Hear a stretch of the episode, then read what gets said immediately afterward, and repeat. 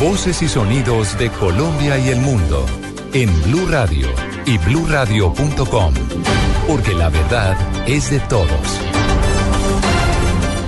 9 de la mañana, un minuto. Estas son las noticias en Blue Radio. Mucha atención porque se entregó hace pocos minutos el nuevo balance de casos de Zika en el país. Hasta el momento se reportan más de 64 mil personas afectadas por esta enfermedad. Los detalles los tiene David Gallego. Miguel, buenos días. Así es, según el Instituto Nacional de Salud, en el último boletín epidemiológico, son en total 64.839 los casos de virus del Zika en el país. Se han notificado hasta la fecha 3.000 nuevos casos esta semana, aunque es notable la fase endémica de la epidemia y la disminución de los casos. El número de mujeres gestantes contagiadas sigue en aumento, llegando a los 11.776 casos. 33 casos de microcefalia, 30 en estudios asociados al Zika y 3 sospechosos. 416 con síndrome neurológicos, con síndrome de Guillain-Barré. Un dato no menor, sabiendo que estos datos están confirmados. 416. Los departamentos más afectados por la epidemia del virus del Zika siguen siendo Norte de Santander, Huila, Tolima, Cundinamarca y el Valle del Cauca. David Gallego Trujillo, Blue Radio. David, gracias. Y las autoridades del Cauca investigan el asesinato de un hombre ocurrido en las últimas horas que recibió seis impactos de bala y le hurtaron 800 mil pesos.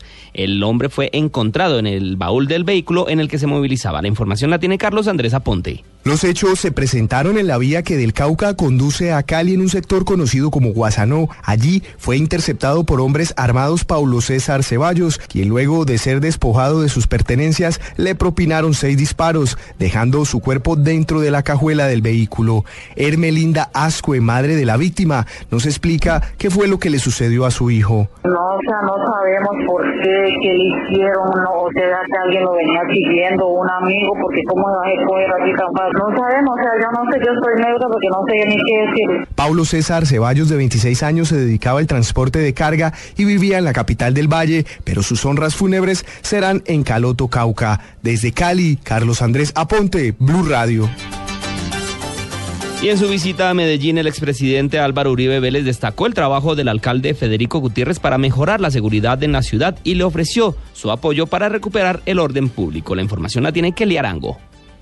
El senador Álvaro Uribe Vélez destacó con miembros de su bancada la actitud del alcalde de Medellín, Federico Gutiérrez, para afrontar los problemas de orden público en la ciudad. Nos complace y nos anima mucho como ciudadanos que el señor alcalde tiene esa voluntad de enfrentar el grave problema de la inseguridad de Medellín con una estrategia integral y nos parece muy acertado y lo aplaudimos que la actitud del señor alcalde no ha sido negar el problema de orden público en la ciudad, sino reconocerlo y enfrentar. El senador indicó que y parlamentarios colaboran de manera constructiva para recuperar el orden público en Medellín. Manifestó que las medidas de intervención realizadas por Federico Gutiérrez en los últimos días han sido acertadas. En Medellín, Kelly Arango, Blue Radio. Toda la información de las elecciones presidenciales en Perú en Blue Radio. A las 9 de la mañana, cuatro minutos, vamos a conocer qué está sucediendo en este momento.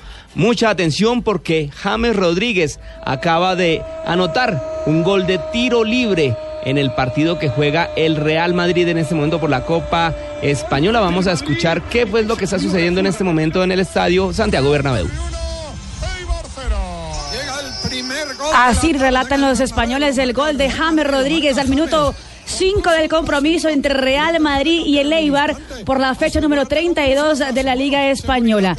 Hoy el uh, Real Madrid cuenta con apenas suplentes, solo Cristiano Ronaldo y Casemiro son los titulares habituales del equipo de Zidane que están en el terreno de juego. Escuchemos los comentarios. Este jugadorazo y más increíble que este jugadorazo no saque provecho de sí mismo. Banquillo, Miguelito. El mejor balsámico para él, quinto gol en Liga del colombiano. Le dejó Cristiano tirar la falta, se abría de brazos en el banderín y todos sus compañeros, sabiendo que era un momento importante para él, se fueron a abrazarle.